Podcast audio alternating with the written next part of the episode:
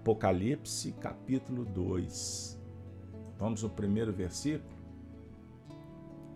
Escreve ao anjo da igreja que está em Éfeso. Diz aquele que tem na sua destra sete estrelas, que anda no meio dos sete castiçais de ouro. Eu sei as tuas obras, e o teu trabalho e a tua paciência, e que não podes sofrer os maus. E pusestes a prova os que dizem ser apóstolos e o não são, e tu os achastes mentirosos. E sofrestes, e tens paciência, e trabalhastes pelo meu nome, e não te cansastes. Tenho, porém, contra ti que deixastes a tua primeira caridade. Lembra-te, pois, de onde caístes, e arrepende-te, e pratique as primeiras obras. Quando não, brevemente a ti virei, e te tirarei do seu lugar o teu castiçal, se não te arrependeres. Tens, porém, isto, que aborreces as obras dos nicolaístas, aos quais eu também aborreço. Versículo 7. Quem tem ouvidos, ouça. O que o Espírito diz às igrejas. Ao que vencer, dar-lhe-ei a comer da árvore da vida, que está no meio do paraíso de Deus. Agora o oitavo. E ao anjo da igreja que está em Esmirna, escreve: Isto diz o primeiro e o último, que foi morto e reviveu. Eu sei as tuas obras, e tribulação, e pobreza, mas tu és rico e as blasfêmias dos que se dizem judeus e não são, mas são a sinagoga de Satanás. Nada temas das coisas que hás de padecer. Eis que o diabo lançará alguns de vós na prisão, para que sejais tentados, e tereis uma tribulação de dez dias. Ser fiel até a morte, e dar-te-ei a coroa da vida. Maravilha, hein, pessoal? E dar-te-ei a coroa da vida. Pessoal, agora vamos recapitular. Trabalhamos no último encontro o verso oitavo e o nono. Estão lembrados? Nós acabamos de fazer a leitura. Nós encerramos trabalhando a questão da sinagoga de Satanás, só para a gente fazer uma conexão. Lembram? Satanás trazendo o Honório é o componente representativo das forças de base perfazendo os homens. Olha só. Perante os quais devemos nos acautelar, pois eles trazem-nos propostas irreverentes, propondo obediência às suas insinu insinuações.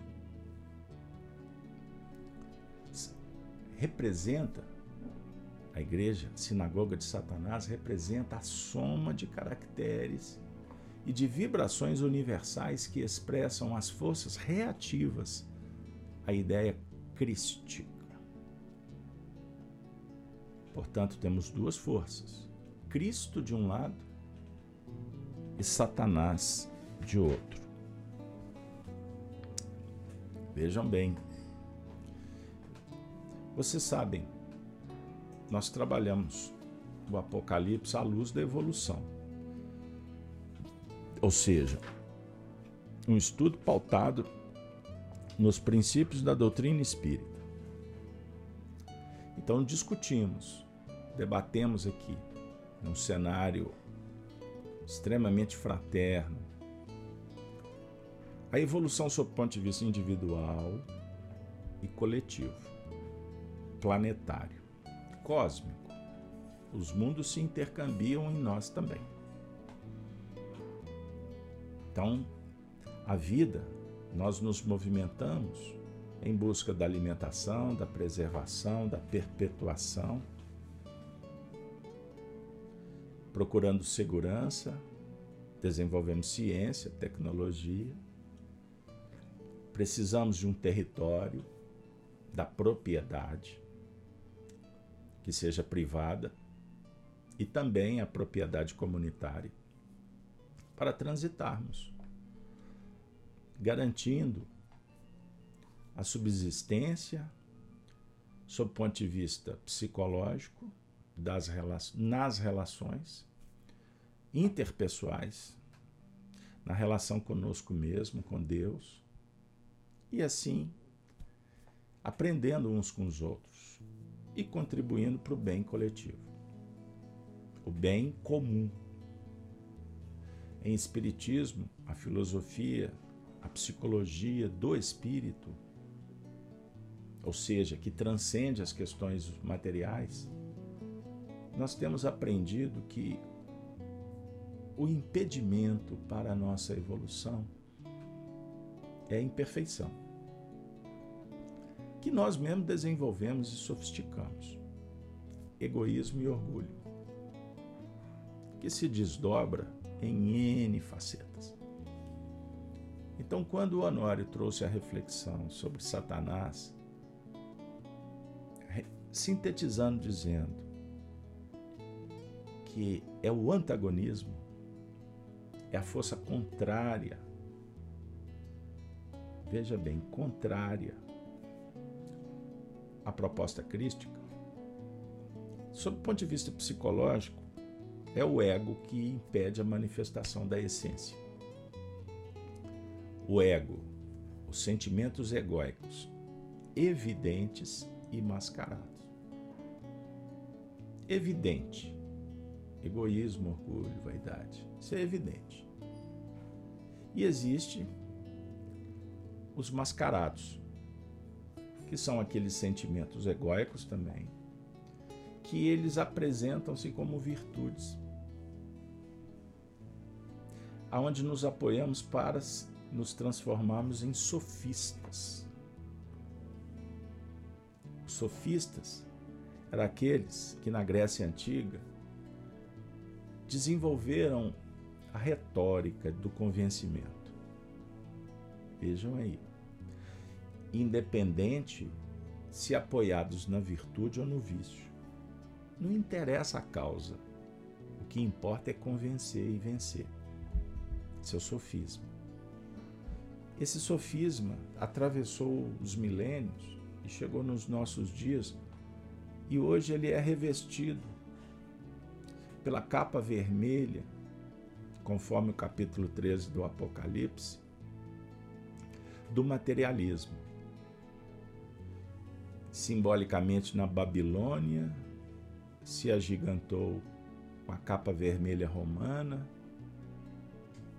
que se espalhou para os territórios religiosos e se torna a capa vermelha do sacerdote, do sumo sacerdote, e depois ela se ramifica em ela se biparte, ela se multiplica, multifacetas.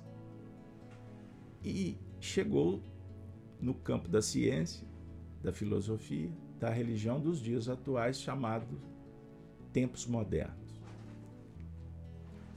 atingindo a, a culminância com as revoluções, as guerras, o morticínio, e depois aprimorou ainda mais. O materialismo não interessa mais com a arma, mas sim com o sofisma, com as revoluções intelectuais, a cultura do materialismo, combatendo Deus e os princípios nobres, embora apoiado neles, com discursos convincentes, mas não verdadeiros. Fiz uma síntese. Então, Satanás, sob o ponto de vista externo, é, é a representação do que acontece na intimidade de cada um. Então nós mesmos criamos o piso, nós mesmos alimentamos e retroalimentamos um sistema. E sabotamos o projeto evolutivo em nome do progresso humano ou científico tecnológico. Compreenderam? Pois bem, então quando duas pessoas se reúnem com o mesmo ideal, elas somam forças. Duas, três, quatro, dez milhões, bilhões. Se somos conhecidos pelas frequências que emitimos, as vibrações. Ontem no Chico Live Xavier trouxemos a visão dos espíritos quanto à Terra.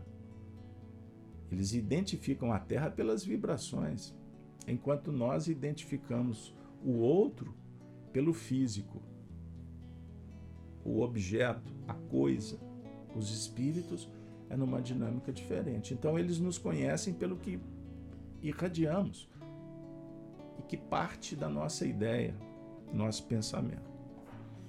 Então, nós temos que trabalhar em busca de entender o fenômeno do espírito, que é um ser essencial, que lida com leis, leis naturais, leis físicas do ambiente externo, fisiológicas, leis que têm a ver com o nosso corpo, as leis morais, que envolvem o nosso crescimento e a nossa relação com o semelhante. E em Espiritismo, que traz Jesus de volta, fundamento, o fundamento da doutrina, como da vida, é Deus. E disse Deus: haja luz. Tudo começou assim. E tudo vai terminar em Deus, quando perfeitos, em busca da perfeição. Então Deus é o princípio e o fim, o alfa e o ômega. Sensacional. E qual é o modelo, a referência? Jesus. Então nós temos Deus, como criador ou arquétipo do ser consciencial, né, da vida, e Jesus, a referência, o modelo, o tipo perfeito. E aí nós vamos estudar com Jesus, que é o mestre, o código de leis morais, revestido com o sentimento enobrecido, ou seja, amor. Então a gente discute virtude engrinaldada pelo amor pela fé.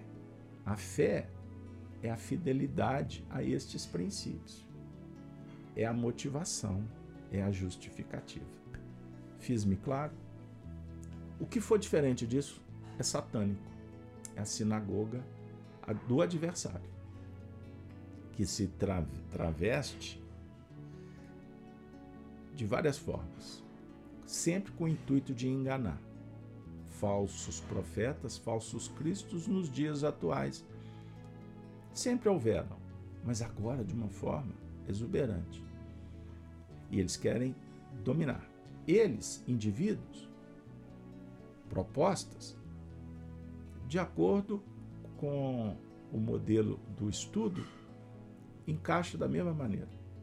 Indivíduos, sentimentos egóicos, é, estratégias, ideologias, sistemas de domínio. Com Jesus não existe o domínio, existe autonomia, libertação. Mas para isso precisamos de ordem, precisamos de progresso, a bandeira do Brasil. Dos positivistas que tiraram o amor. Os republicanos destruíram, tentaram destruir a história mas na verdade só apagaram a história. E a história hoje é reativada. ressignificada. Por isso que os nossos vultos, os nossos ancestrais aqui no Brasil estão sendo ressuscitados pela ciência, pela filosofia, pela antropologia, pela espiritualidade. Por isso que eles contam histórias do que aconteceu. Não só aqui, mas toda a história da humanidade precisa ser estudada com uma outra visão, não a visão materialista que tira Deus, que dissocia o ser do, da parte mítica, do mito. Mito, na Grécia Antiga, é um estudo de como é, das origens, como começa e qual é o sentido da organização. Mitológico é uma adaptação fantasiosa e essa palavra mito ela é usada e muitas vezes passa uma ideia de, do, daquilo que é mentira. Entendam bem como que nós precisamos da etimologia, do significado das palavras, para a gente caminhar com um pouco mais de segurança. Essa recapitulação é desafiadora, não é? Mas eu tenho por obrigação passar por ela também. Então vamos à interpretação de hoje. É isso aí. Ser fiel até a morte. Versículo 10. Não temas das coisas que hás de padecer. Eis que o diabo lançará alguns de vós na prisão, para que sejais tentados. Puxa, para que sejais tentados. E tereis uma tribulação de dez dias.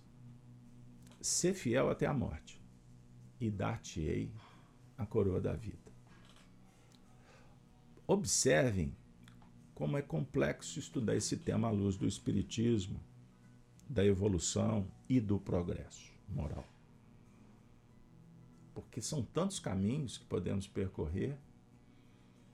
Então a gente faz a prece e pede inspiração, porque as falanges do Cristo estão em torno da terra, dentro da terra, em todos os ambientes, sugerindo o despertar da consciência. E nunca foi tão oportuno quanto a nossa era estudar o Apocalipse, embora foi um livro estudado há dois mil anos. Mas faltava, como diz Kardec, uma chave: o Espiritismo. Então nós precisamos de maturar, adquirir maturidade, buscar sabedoria, permanentemente para a gente poder entrar com segurança, sem misticismo, mas encarando a razão face a face conforme indica a doutrina espírita Allan Kardec, no livro A Gênese, por exemplo, quando trata de temas mais complexos. Então, nada temas das coisas que hás de padecer. Então, o Cristo falando para João, João mandando a carta, vindo de Pátimos para você. Não temas. Por que, que Jesus fala sempre em não temer? Não se turbe o vosso coração, capítulo 14. Estão lembrados João? Credes em Deus, casa do meu pai, muitas moradas. Porque não é para temer. Porque o, a sinagoga de, de Satanás, desde quando o mundo se organizou nas tribos, o, o homem primitivo, a mulher primitiva, quando eles começaram a ter uma noção da importância de estarem juntos, a mulher pedindo proteção, porque ela estava grávida, ela caminhava mais lentamente. Aí o homem se sensibilizou. O guerreiro continuou, mas um outro começou a trabalhar afetividade. Aí começou a ideia, aqui na Terra, inspirado por outras organizações superiores, mas aqui começou a noção da família. Em torno da matriarca. Olha que legal. Matrimônio envolvendo o sentimento. Sensacional. E a ideia patriarcal dos pais a definir que o casamento no matrimônio, razão e sentimento precisam de estar juntos. Para dar segurança. para o filho. Por isso, o pai, patriarca, deriva-se também a palavra patrimônio. Segurança, cultivo da terra, proteção, prosperidade. Então, o fundamento da sociedade é aqui. Olha que maravilha. Quando existe uma fragilização dessa estrutura, a gente entra num cenário de insegurança. Então Jesus vem dizer: amai-vos uns aos outros, para que dois seja entendido como um mais um. Um mais um é dois. Um mais um é mais do que dois. Perceba. Assim a gente adquire segurança, força, tecnologia, ciência e a gente padece menos. Não vos turbeis. Então o sistema antagônico quer, propõe que você tenha medo, que você seja censurado, impedido de transitar, para que você, o indivíduo, crie algum tipo de vínculo suplicando ajuda. Aí gera uma dependência. Compreendam bem isso. Então, o materialismo quer dominar. E você constrangido, dependente, se torna, se torne um ser que perca, inclusive a individualidade, e cria uma dependência psicológica, fisiológica, química. Percebam bem. Então, Jesus está dizendo: nada temas das coisas que has de padecer, porque tribulação faz parte. A manifestação reativa é um indício que nós temos que cuidar e transcender. Eis que o diabo lançará alguns de vós na prisão. Por que, que ele não lança todos? Alguns. Os frágeis, incautos, os que se dizem cheios de conhecimento, mas na verdade estão iludidos? Aqueles que estão dando mais vazão para o egocentrismo são, serão tentados? E aí vem uma tribulação de dez dias. A dica é ser fiel até a morte e dar-te-ei a coroa da vida. Ponto. O versículo de hoje. Podemos encerrar a prece final? Não, agora nós vamos trazer o Honório. Trecho por trecho. Vamos lá? Nada temas das coisas que hás de padecer. O Honório começou trabalhando. São os testes, as aferições. Então, padecimento, tribulação, dor, é uma medição do tamanho da sua virtude. É, porque para superar o problema nós precisamos de virtudes.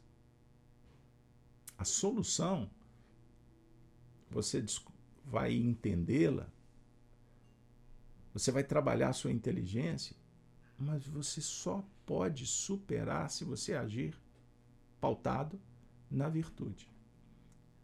Então, você vai unir a virtude, as informações, os recursos para trabalhar em busca da sabedoria. Então, sabedoria de toda hora. E quando você engrinalda com amor, você dá motivo para que a virtude aconteça. Alguém diz assim: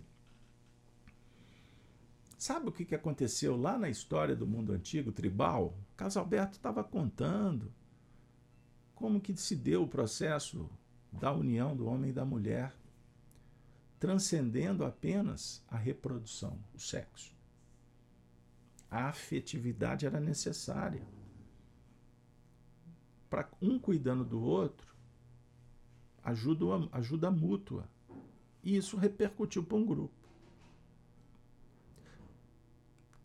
Se você contar essa história para alguém que está preso numa bolha do mundo atual, contaminado por uma série de fatores dessa capa vermelha do materialismo, ele vai dizer assim: o homem era dominador e a mulher subjugada. O mundo era machista.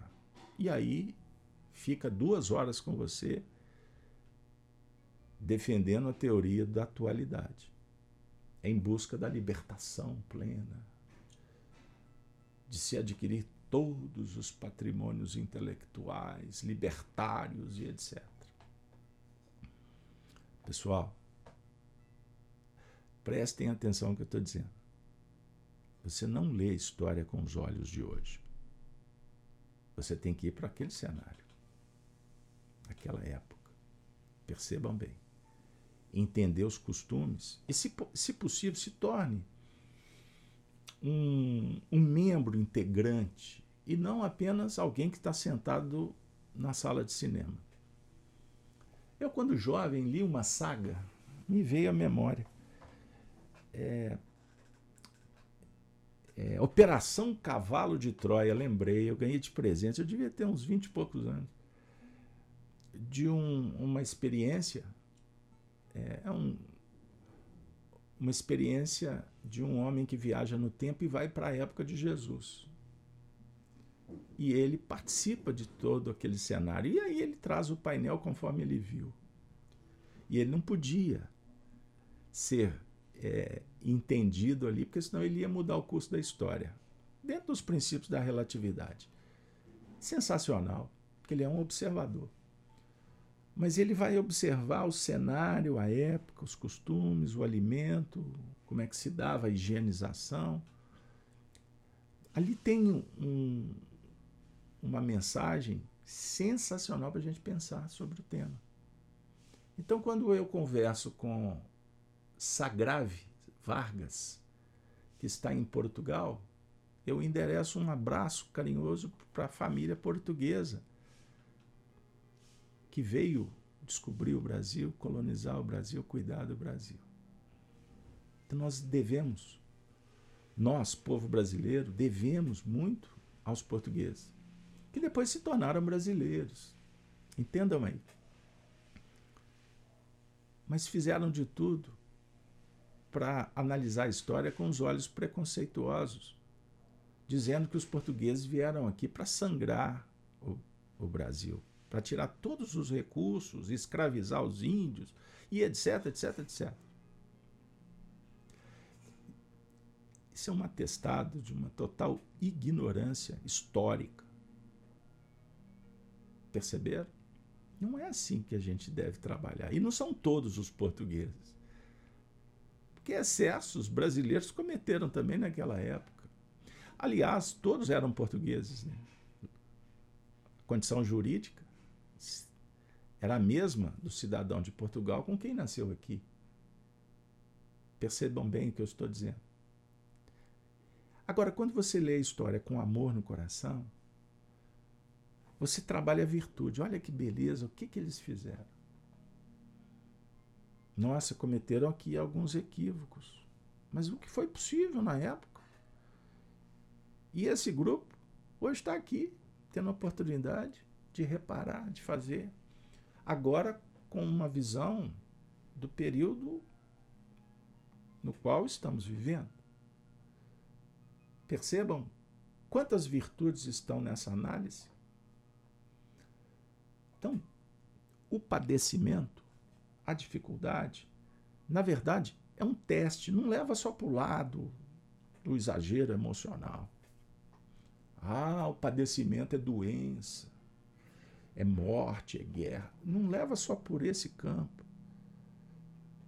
Pensemos em todos os desafios, as experiências que podem se transformar em momentos de aprendizagem, dependendo das nossas escolhas. Então Jesus está dizendo: não temas. É necessário, é fundamental. Porque sem atrito não se faz energia. Percebam bem. Então nós temos que usar os recursos para transcender e de uma dificuldade entender como um pilar ou um degrau. O pilar para sustentar a construção ou um degrau para uma ascensão, para conseguir chegar numa condição de ver até com mais condições. Aí o Honório vai interpretar o, o resto do trecho. Eis que o diabo lançará alguns de vós na prisão. A prisão define o quê? Cerceamento da liberdade ou de certos valores que precisam ser desativados. Esta frase já diz tudo. Então, no Apocalipse, nós temos uma visão diferente. O cerceamento de liberdade ou de certos valores, por qual motivo? Porque precisa ser desativada alguma coisa. Percebam bem. Então, todo tipo de cerceamento é uma prisão. Pode ser que sim, não. Então, tem pessoas que estão livres na sociedade, mas estão presas com algemas. Estão seviciadas, dependentes. Estão contaminadas num sistema que julgam que sem isso não tem vida. São os chamados cárceres psicológicos que o indivíduo estabelece para ele mesmo. Mas existe também a cadeia de fora. O limite existe. Existe. Você comete um crime, você pode ser preso, né? E se você não tiver um bom advogado aqui no Brasil e din-din, é, ladrão de galinha, o que que falam por aí? Num país de impunidades, que se caracteriza. Percebam bem Aí eu vou até dar um exemplo. Por que, que em alguns países você tem leis tão rígidas e outras não? Outros não. Bom, o ideal é que houvesse um equilíbrio.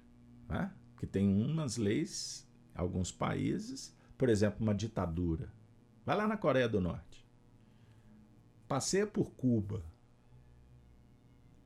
Vai falar de Jesus na China. Só para dar esse exemplo de religião. Sai do contexto. Põe máscara, não sai de casa. Se sair, é morte. Por que esses exageros? Porque em alguns lugares, nos Estados Unidos, tem pena de morte. E outros cenários, como no Brasil, essa libertinagem. A lei serve para uns, mas nem para todos. A Constituição é rasgada toda hora. Por que é assim? Então nós podemos refletir que existem cenários, os extremismos, não tanto ao mar nem tanto à terra, e a, quando chegará esse tempo, é exatamente porque estamos no lugar certo para verificar a nossa altura moral.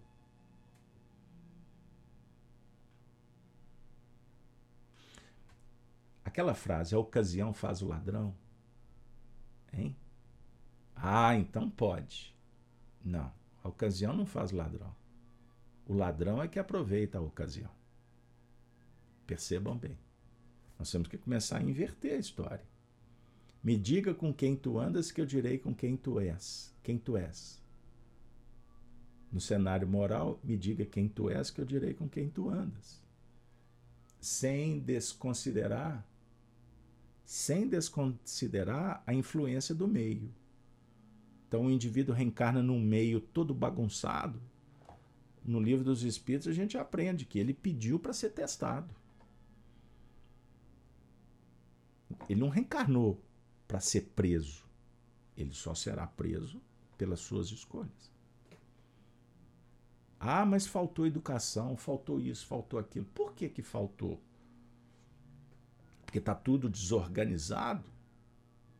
Está desorganizado porque desorganizado nós estamos intimamente. E estamos nascendo envolvidos em projetos para termos oportunidade de reconstruir o mal feito. Na miséria ou na opulência. Mas o que, que a gente o que, que a gente quer, por exemplo? A gente quer seguir um programa para nos darmos bem na vida, para ter tudo que a gente quiser. E o negócio é ter ou ser. Então nós vivemos numa época de muitas facilidades. Em filosofia, eu vou usar uma frase: Tempos fáceis, homens fracos. Tempos fáceis, homens fracos. Se não temos a dificuldade, como é que nós vamos nos tornarmos fortes? A criança hoje ela é criada subprotegida, super protegida. Não é assim? Fazemos de tudo para que ela não sofra. Uma coisa é você oferecer recursos, escola, bondade, moral, família, convivência. A outra coisa é você trancar na sua cristaleira. Ela não vai crescer nunca. A mãe sofre quando vê o filho. Perdeu o Uber. A mãe andou a pé a vida toda. Mas está sofrendo porque o filho não está achando Uber para sair de casa e ela não pode levar. Percebam bem. Tudo na mão não cresce. Aí você acha que está libertando, mas você está aprisionando. Você fala assim: minha filha é minha princesinha. Você está mentindo para ela. Meu filho é meu rei. Você está mentindo para ele, porque você, você não é da família nobre, nem ele. E, aliás, quem vive nos dias atuais tem muito mais recurso, facilidade do que os reis do mundo medieval, que viviam encarcerados nos castelos, sem ter o que fazer, a não ser compreenderam o que é liberdade, o que é conquista, o que é virtude, o que é prisão, o que é cerceamento. Então existem questões que nós precisamos de rever. Porque senão a gente vai continuar fazendo revolução aí até quando? Movimentos que picham uma instituição, que atacam, que removem, que vão para a rede social, no universo da intolerância, do ódio. Existe lugar mais aprisionante do que rede social? O indivíduo quer vender uma imagem que não é verdadeira. Ele está num ambiente que ninguém gosta dele, mas ele quer ser soberano.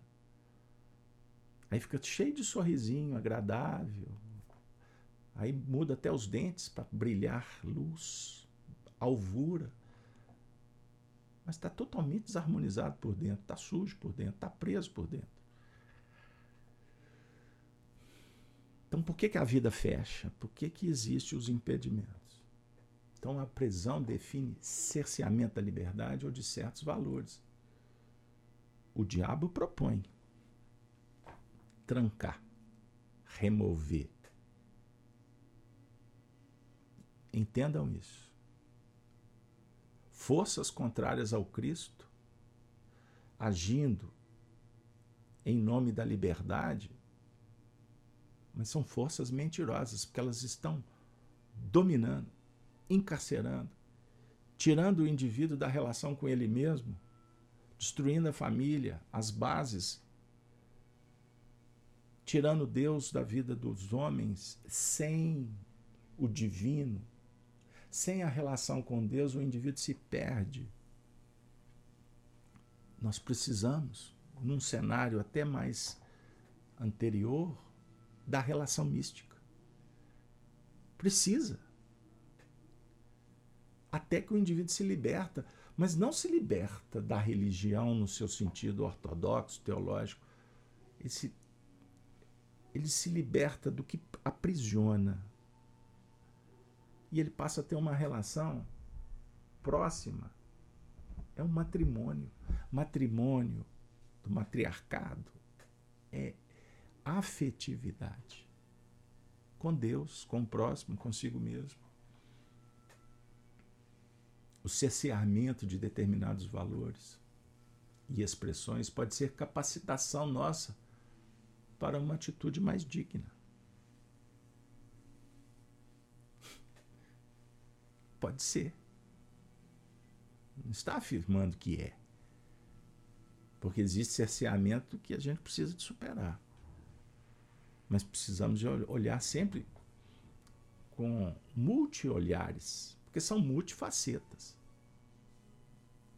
A definir obediência e resignação e coragem, virtudes.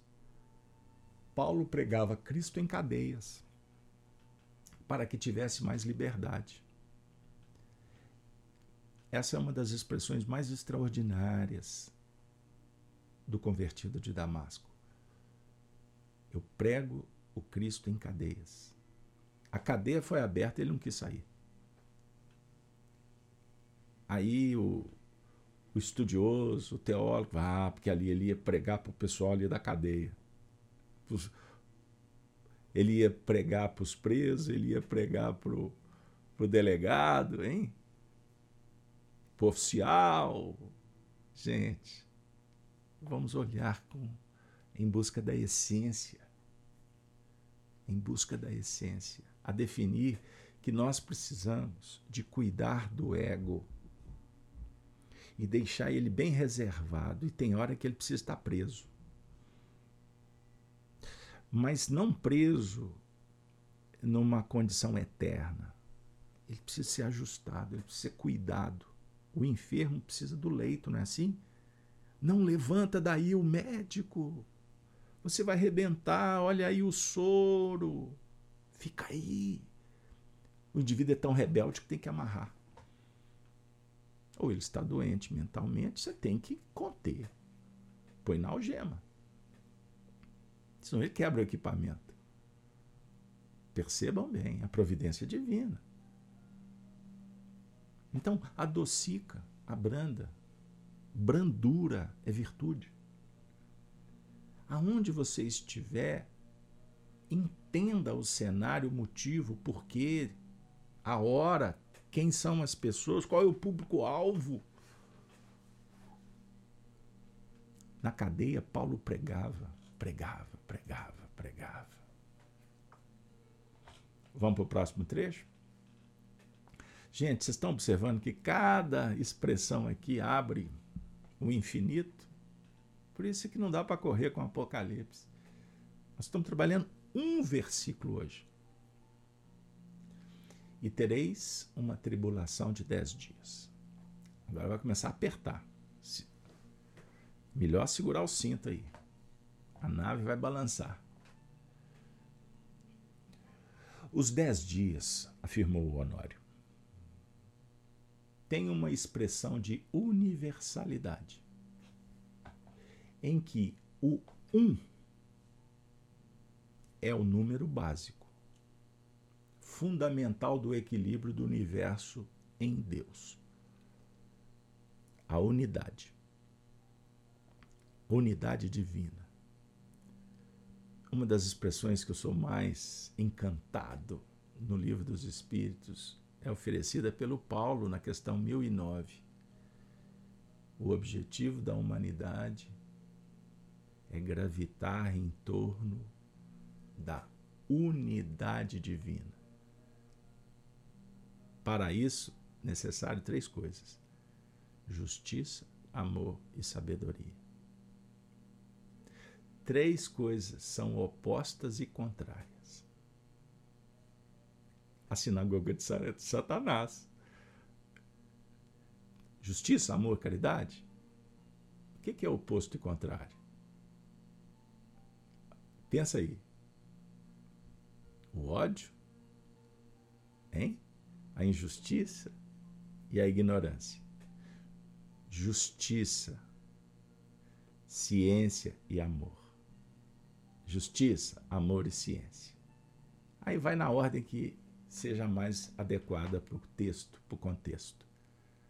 Percebam? Não há pretexto, mas para que a gente estude, estude bem. A unidade divina é a perfeição.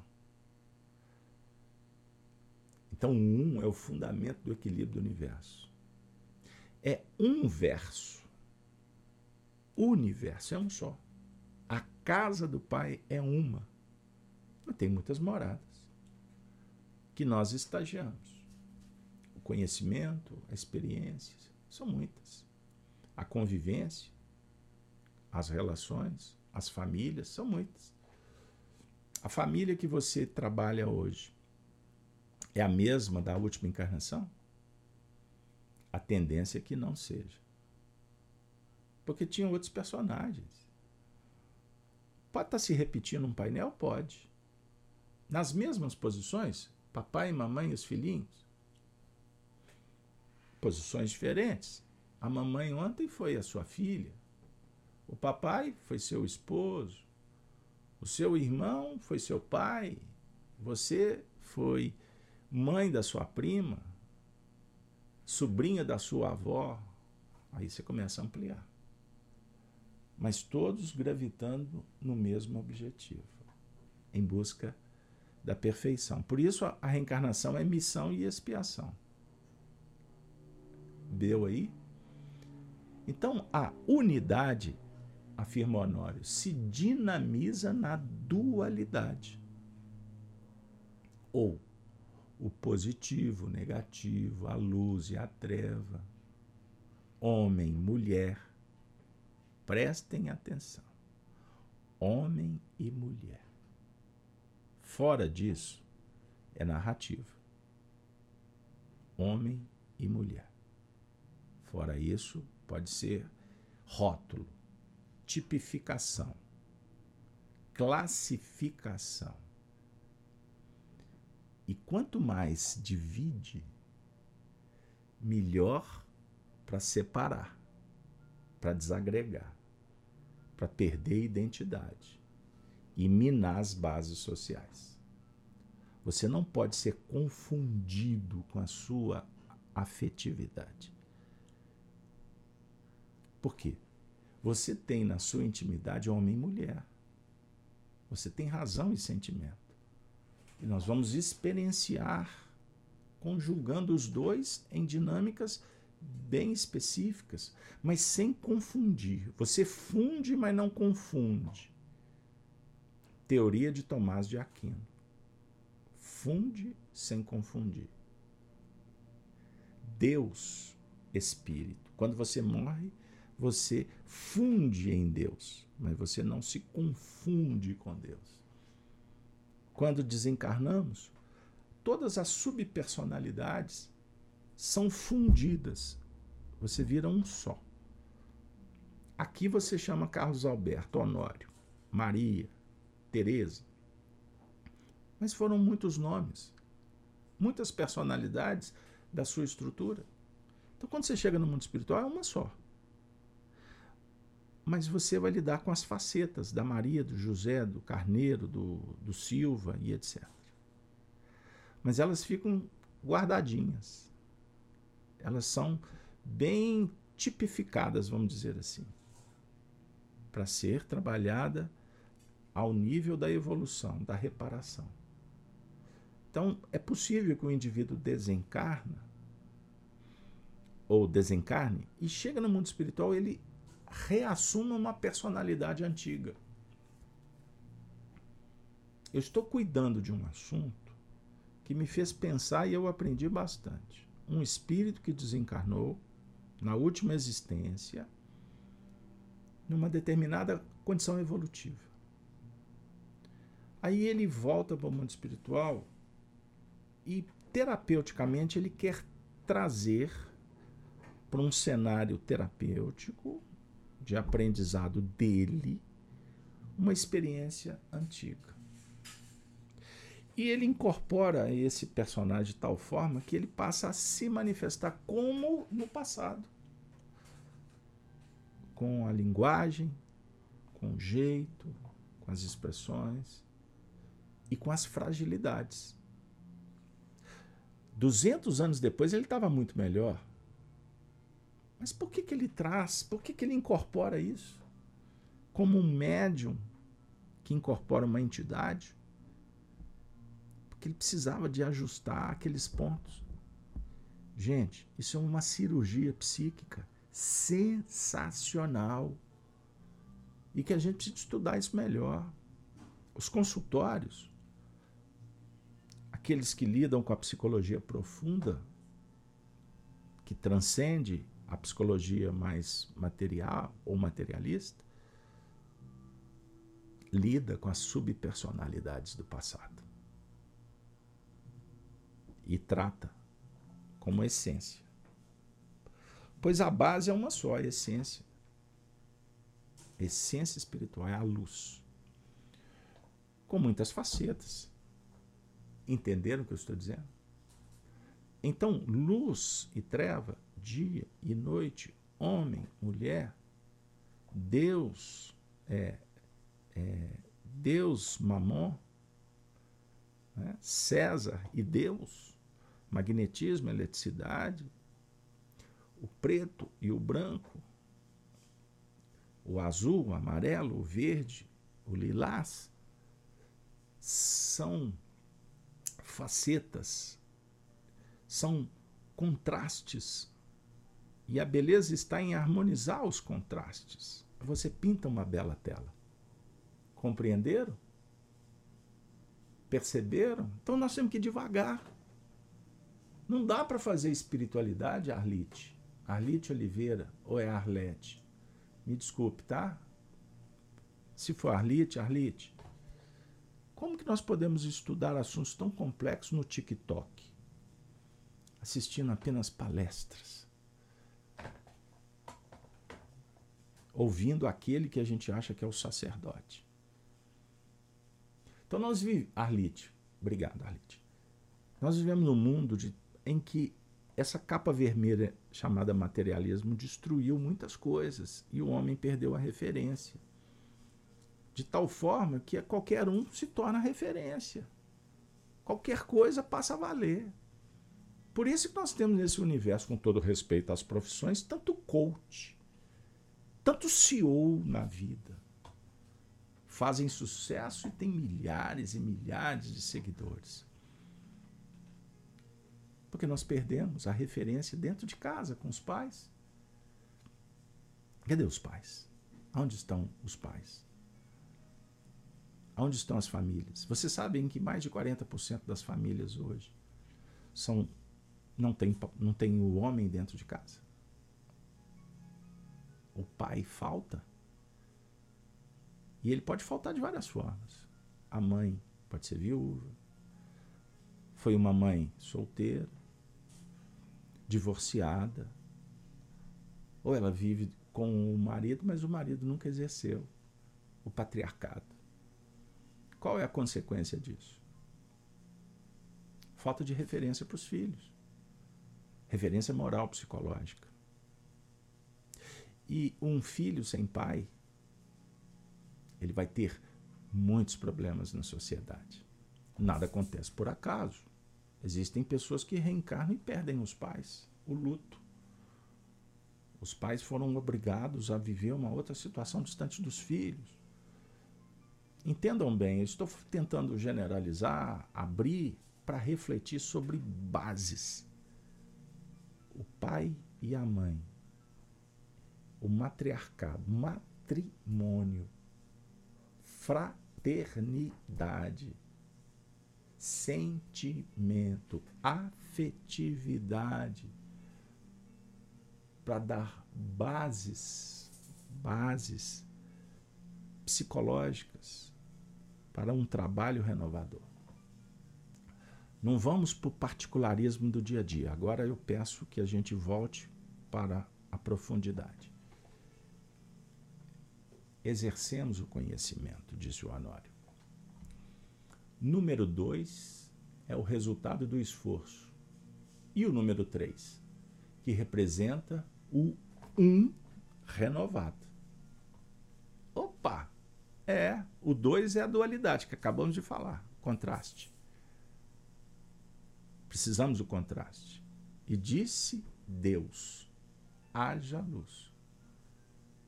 No princípio criou Deus os céus e a terra. Os céus. Olha que dinâmica universal, cósmica. Mas a terra, a definir um contraste. É na Terra que ensina André Luiz que temos um berço da evolução, que os céus ou o mundo espiritual aprimora. Expressão que vocês vão encontrar no livro Tarará, Evolução em, do, Evolução em Dois Mundos. Faltou energia aqui, deu um pico na internet da memória. Perceberam? Então, o 3 é o 1 potencializado, dinamizado, aprimorado. Então, eu estou falando do número 3 da Trindade. Assunto debatido no Egito Antigo. É. Pai, não. O todo. O Criador. O 2 é o Filho.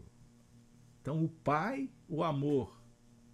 O Filho, o amado. Expressão usada por Pastorino, sabedoria do Evangelho.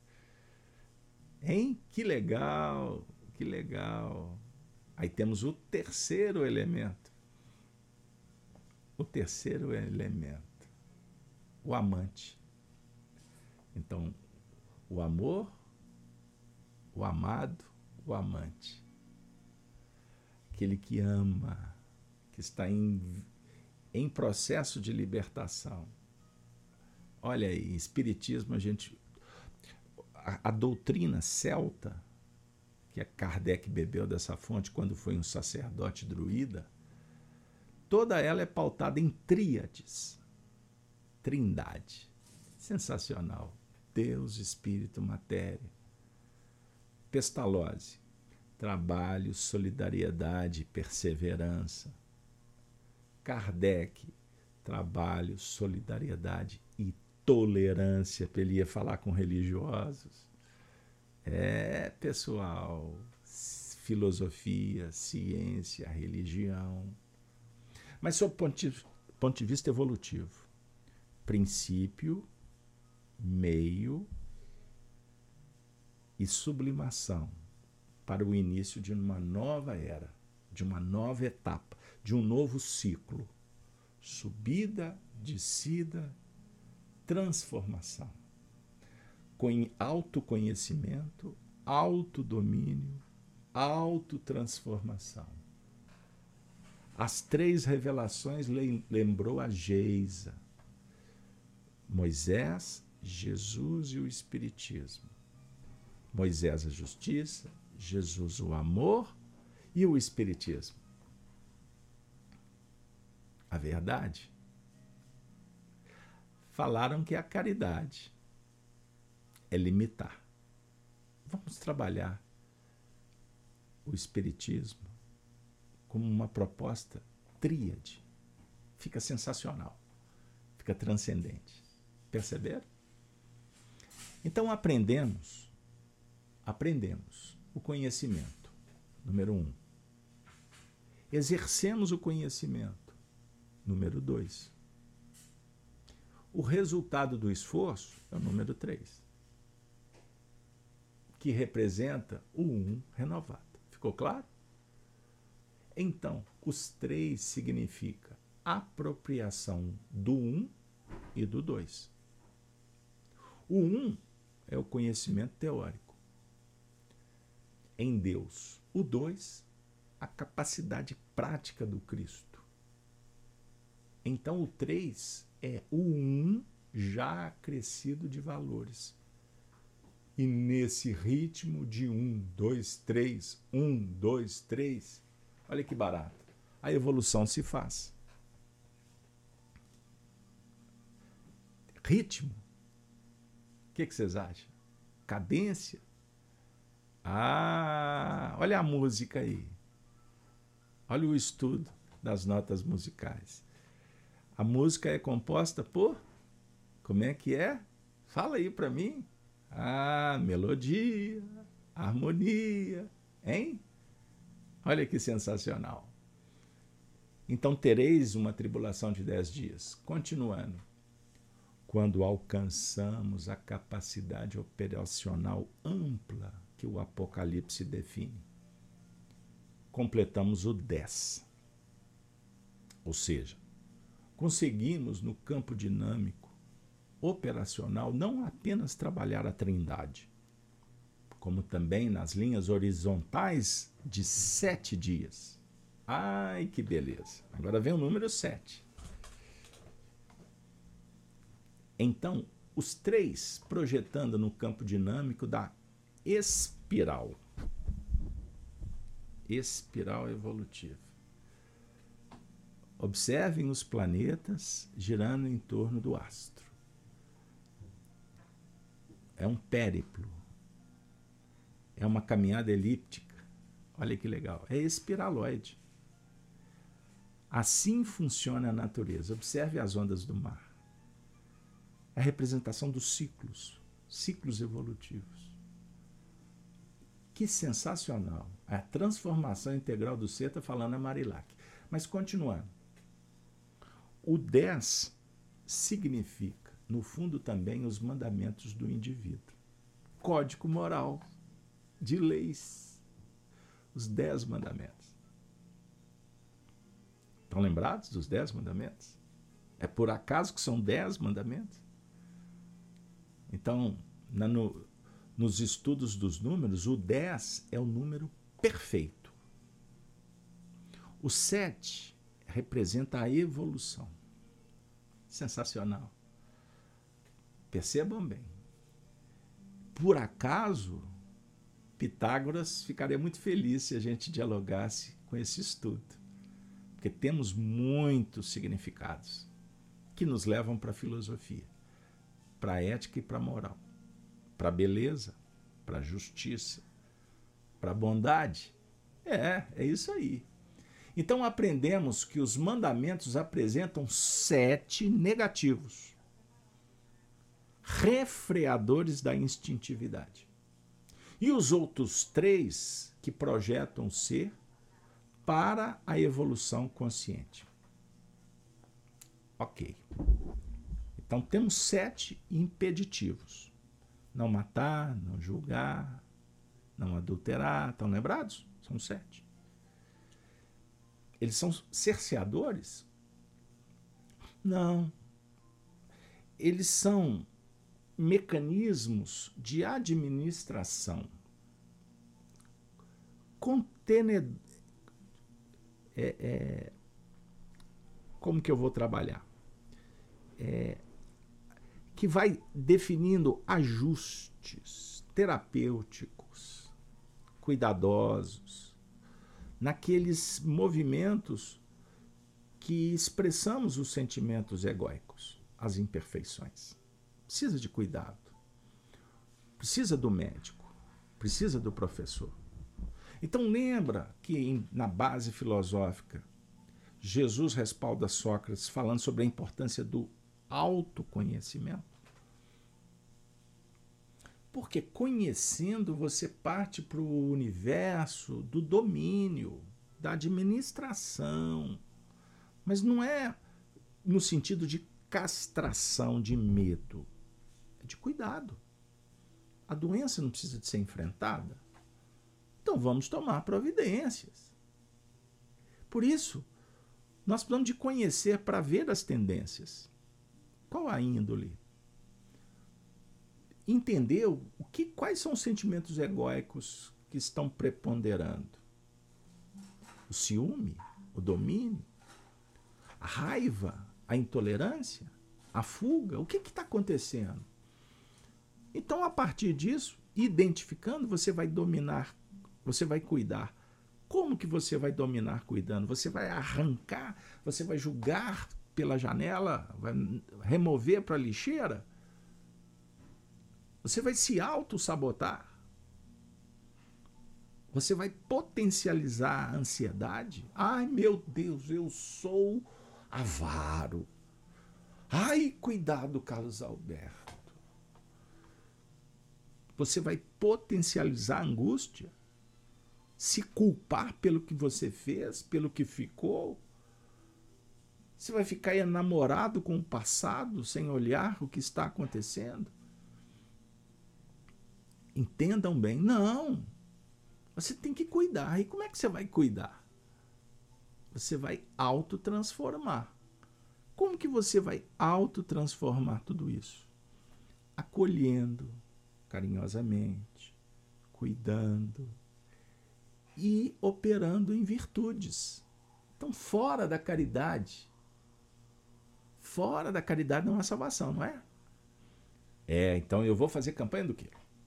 Eu vou para o centro porque eu vou ajudar. Não, a minha vida é cuidar dos filhos. A minha vida é só família. A minha vida é resolver todos os problemas do meu patrão, da empresa. A, a empresa não funciona sem o Carlos Alberto. Sabe o que, que significa isso? Lembram que eu falei dos sentimentos egóicos mascarados? São estes, que eu chamo de virtude, que eu chamo de caridade. Eu quero resolver o mundo. Eu quero resolver tudo que está acontecendo na sociedade. Esse é o sentimento que, no, em essência, é bom, a onipotência. Mas nós lidamos com essa onipotência, que é atributo divino, desconfigurando, adulterando, prostituindo. A onipotência é aquele sentimento que vai te levar à perfeição. Mas o perfeccionismo é um, senti é um sentimento egóico mascarado que, em nome da perfeição, anomalias, doenças, descolamento, a essência divina, que é a luz, fica mascarada, tampada, obliterada, não faz luz. E eu estou justificando que está acontecendo a luz, mas eu estou enganado e me enganando. Na verdade, a gente se engana, né? Se engana bem. Em nome do saber da virtude, pseudo-virtude do saber. Compreenderam?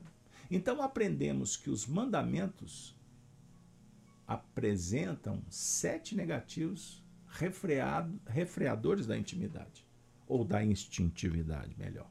E os outros três que projetam o ser para a evolução. Os outros três, estão vendo que aperta o parafuso? Amar a Deus guardar o sábado, honrar pai e mãe.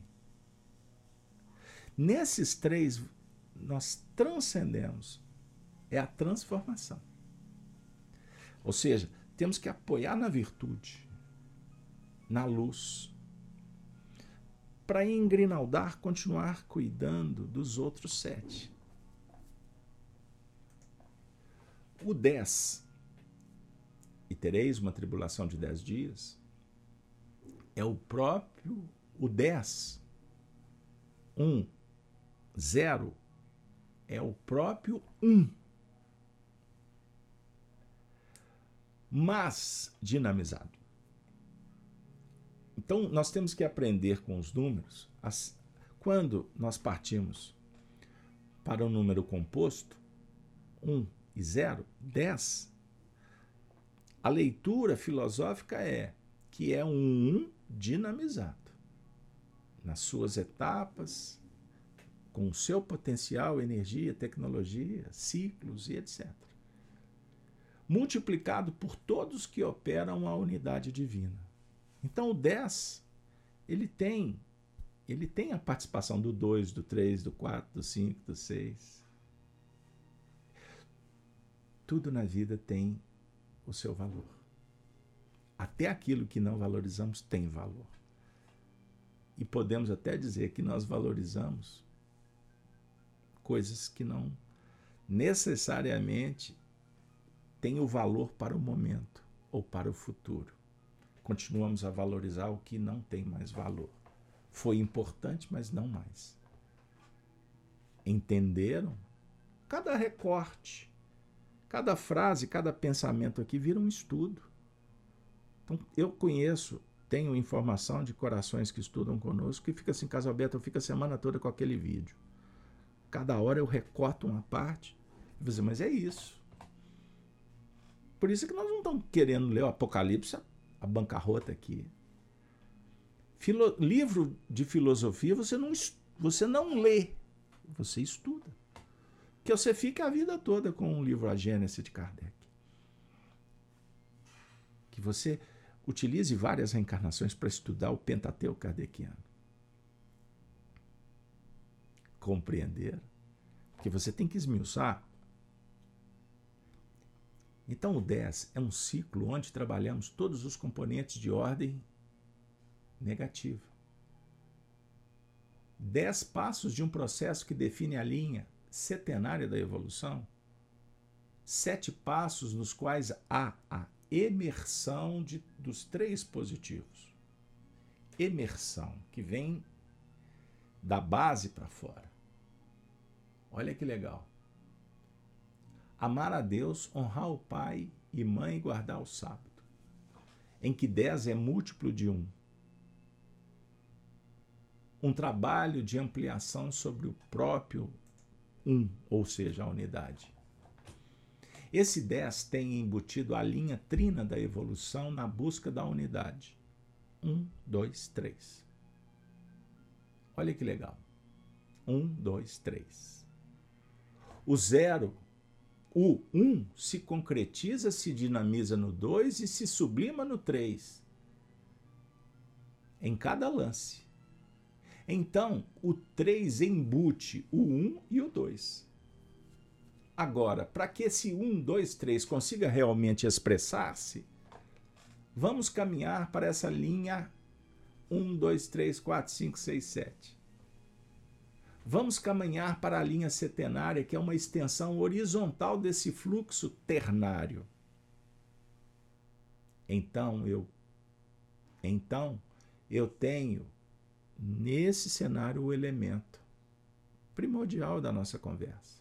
Um. O que está saindo de uma linha teórica? Para exercitar e voltar, para poder fazer isso, ele tem que percorrer sete linhas de aprimoramento.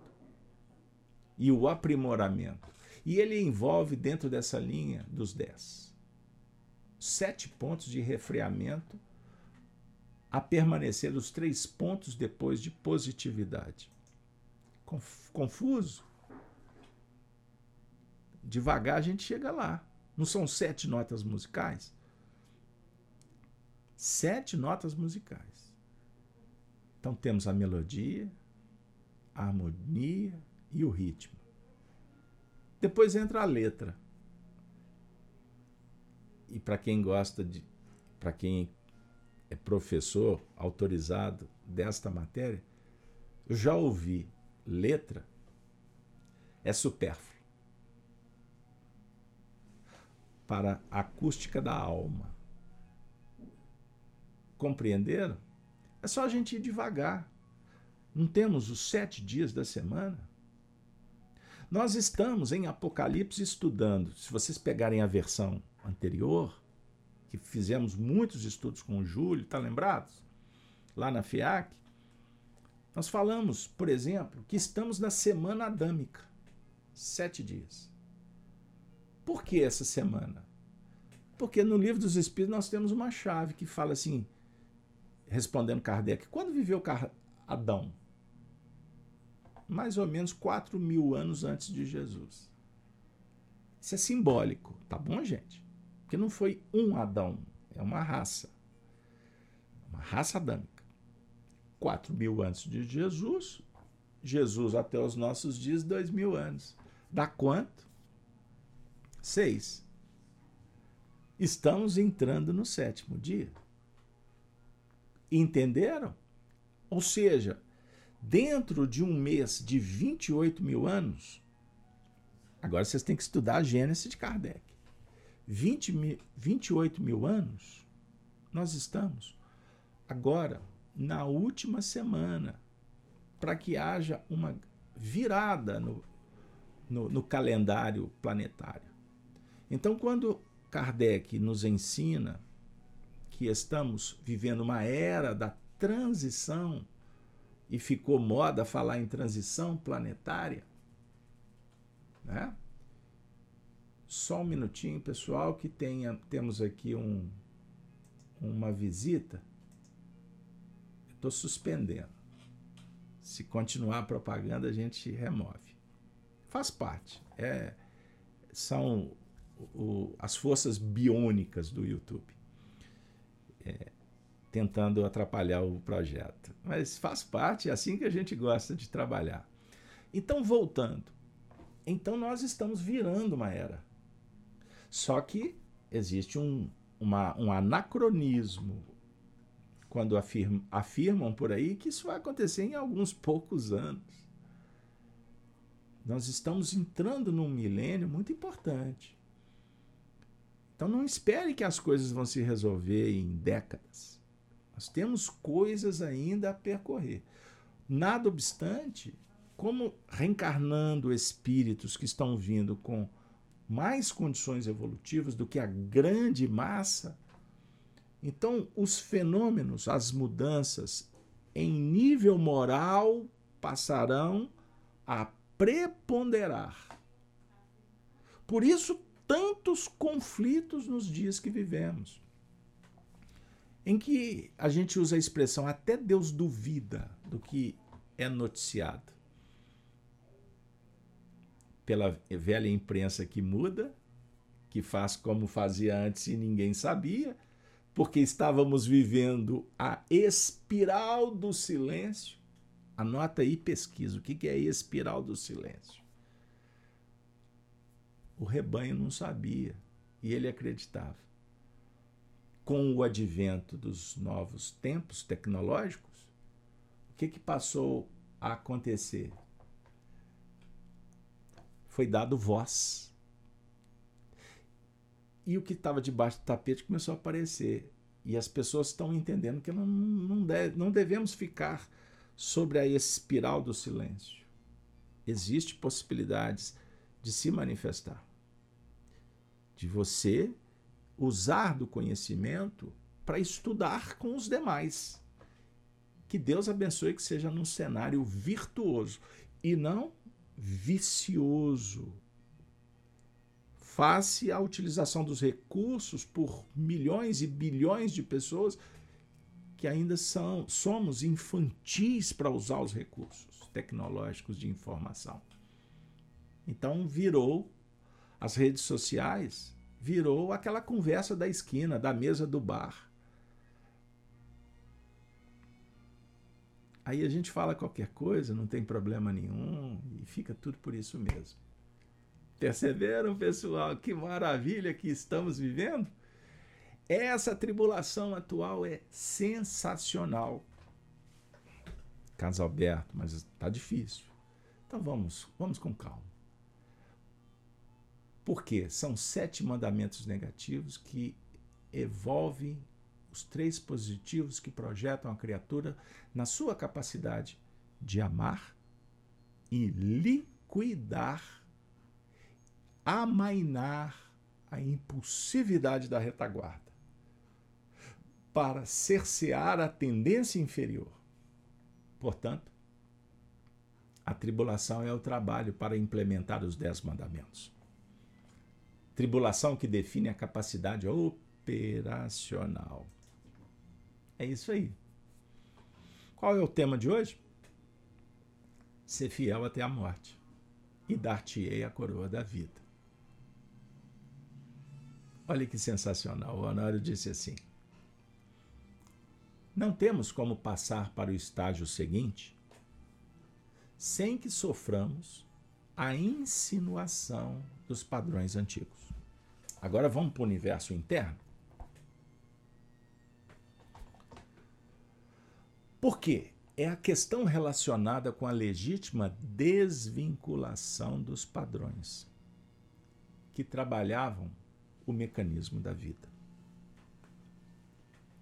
Quando a carência se manifesta no processo da tentação, componente positivo na essencialidade, normalmente está presente como tônica. Por que, que apareceu a carência? Por que estamos sendo tentados para vitimizar nesses sentimentos egóicos? Entendam bem que são que expressam desamor, ao contrário da virtude que expressa amor. Então são é a chamada face evidente do ego. Carência, é tônica. Como, por exemplo, o apego. Eu vou listar: medo, orgulho, agressividade, egoísmo, raiva, egocentrismo, autopunição, indiferença, acomodação, soberba, infelicidade, angústia, rebeldia, melancolia, insegurança, crueldade, frustração, dependência, ansiedade, revolta, desespero, tristeza, desarmonia, desrespeito, irritação, vaidade, culpa, etc. e tal. É componente. Não temos como passar para o estágio adiante sem atender a essa manifestação egóica. Então nós temos que desvincular do padrão que justifica, que protege, que se interessa por essa imperfeição. Então nós temos que nos desvincular da sinagoga de Satanás.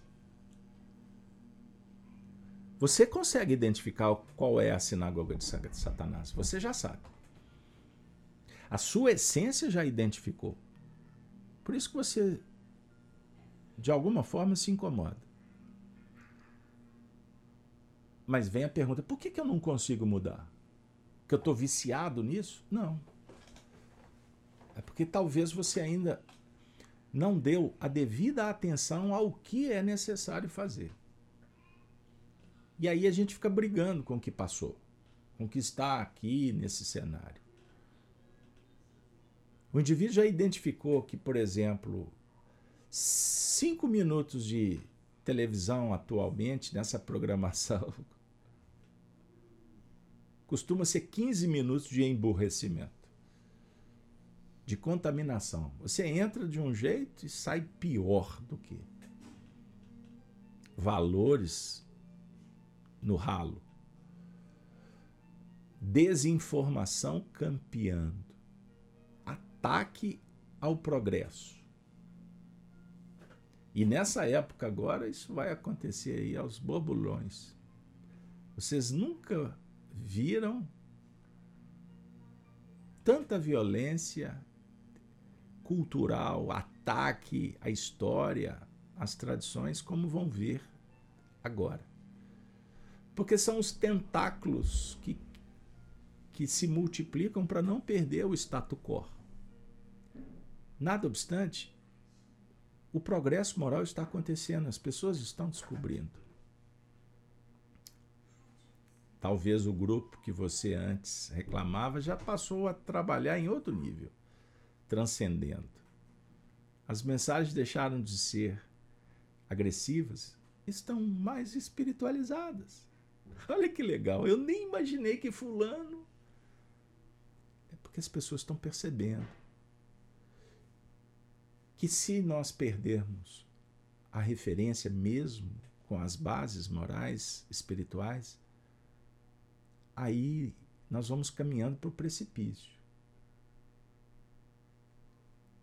Então entendam bem, em tecnologia nós descobrimos o supersônico, os carros cada vez mais rápido, mas nós perdemos a capacidade de nos relacionar e conviver significa ouvir não e não só aplausos.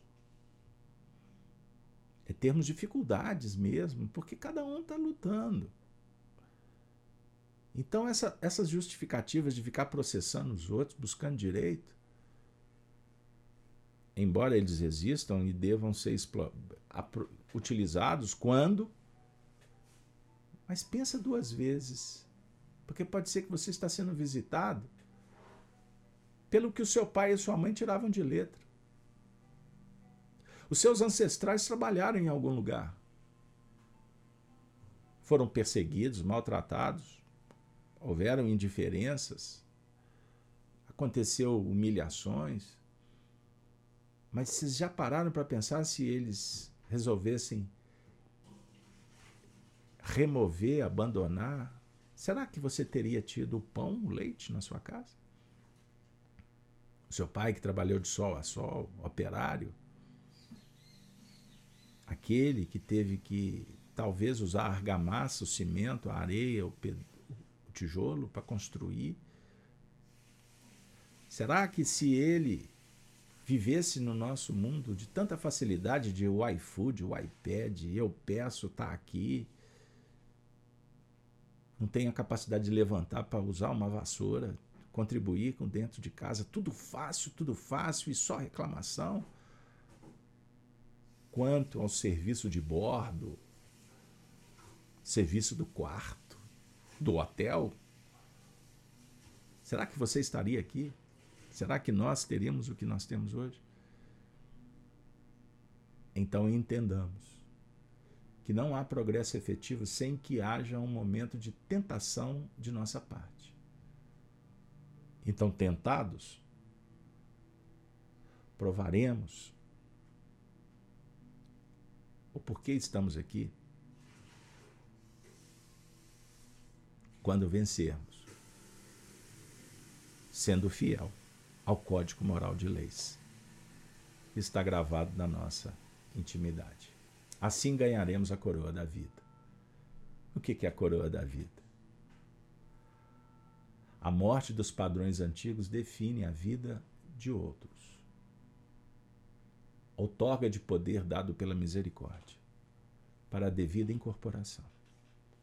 Vida eterna, que é a capacidade de viver e existir sem criar o estado de morte. Vamos notar que a expressão vida e morte mostra o contingente de valores, a soma de componentes no campo dos hábitos,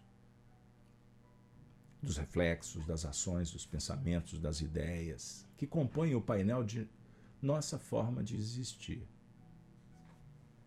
Então a vida e morte no Evangelho se relaciona com a estrutura de existir eleita por nós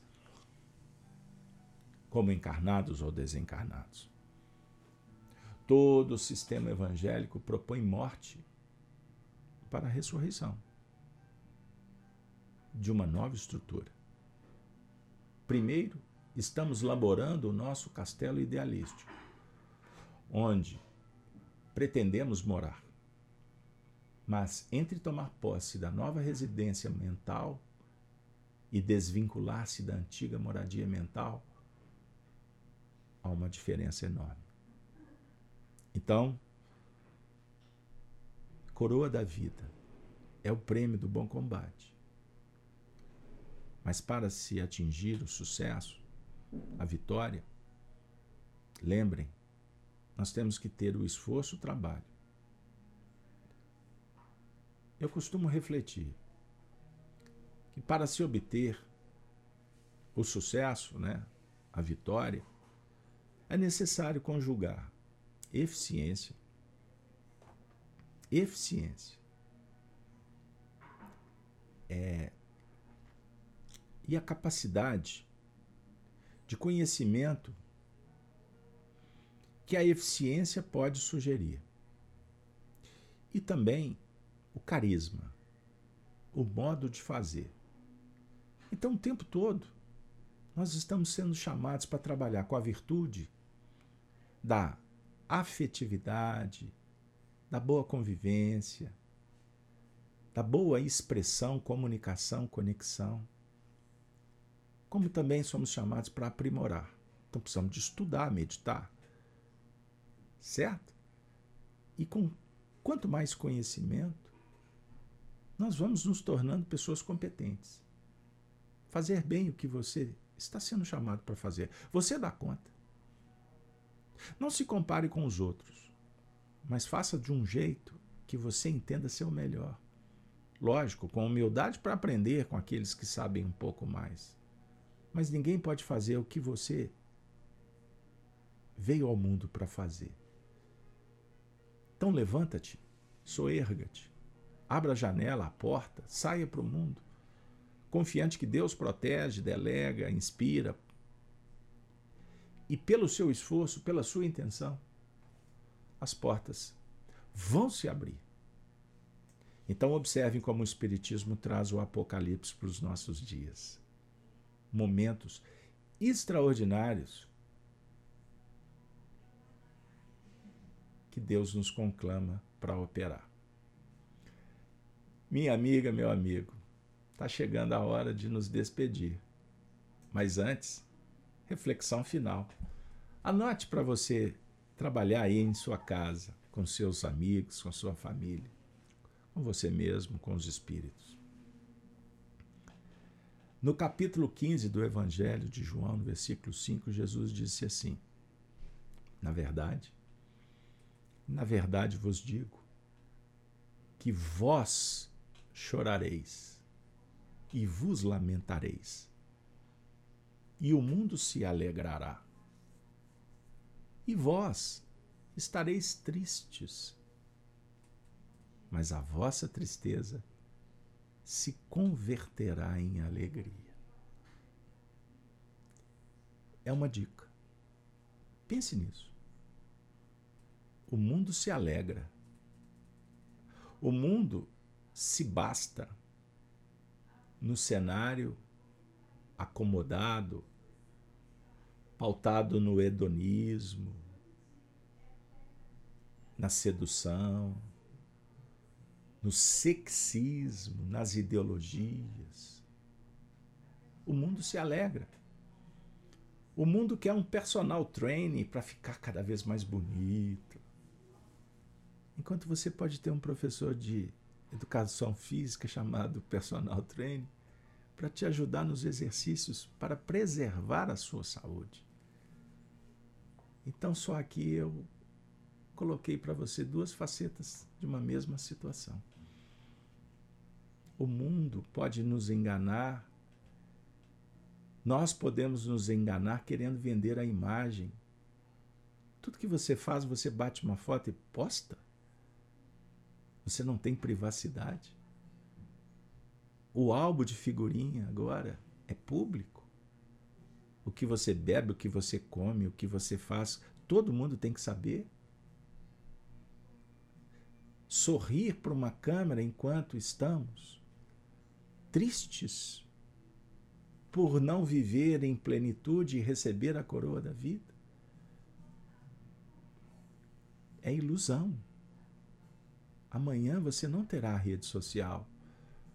E saiba que a maioria dos que veem as suas fotos não querem o seu bem. Eles estão se comparando, julgando que o que vale é ter alguma coisa, inclusive o celular. Os nossos ancestrais não tiveram, mas eles foram muito mais felizes. Sabe por quê? Porque eles conviviam, eles conversavam em família, sentiam raiva, medo, alegria, tristeza na saúde, na doença, mas eles estavam juntos. Então, pense nisso. Essa frase é marcante. Tempos da facilidade. Homens fracos. Que possamos nos tornar estoicos, trabalhadores conscientes fortalecidos na fé e no amor a Deus. Tenha este princípio com clareza e cuidado com o engodo que campeia. Porque nós corremos riscos. A sociedade pode sofrer muito mais do que sofremos até hoje com esse alto índice de suicídio. Nós precisamos de resolver isso. Então escolha melhor. E saiba que a sua escolha não é só você que vai passar o cartão de crédito para pagar. A sociedade paga por, pela sua escolha também. Então, quando for escolher, pense no seu filho. Pense na sua família.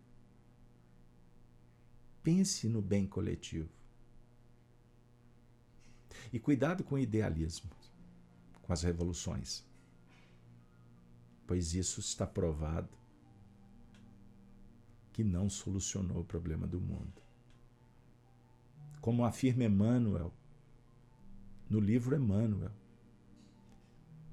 que o progresso prescinde de revoluções. O que importa é a transformação moral. Pois quando estamos bem consigo mesmo, com Deus e com o próximo, a conciliação, a troca de experiências é a grande celebração da vida. Por isso, Deus dialoga conforme Jesus nos ensina com a vida simbolizada na parábola das bodas. O casamento, o matrimônio, com os princípios morais que trazem a felicidade e a paz. Só celebração. Mas não esqueçamos que na parábola das bodas, muitos foram convidados. Nem todos aceitaram. E alguns foram, mas não estavam com a veste, com o traje adequado. Estes não puderam ficar na festa. Estudem Allan Kardec e a raça adâmica. É o que está acontecendo no nosso planeta. Convidados para uma ceia. O casamento consigo mesmo, com Deus, com a humanidade. Que Deus nos ajude para que tenhamos a veste nupcial. Próximo estudo? Semana que vem, a segunda morte. Vocês todos estão convidados para participar conosco desse estudo bendito, o Apocalipse por Honório. Peço desculpas por ter estendido alguns minutos, mas é isso cumprimos o programa da manhã. Me despeço com a saudação dos cristãos dos primeiros tempos. Ave Cristo, Ave Cristo, Ave Cristo.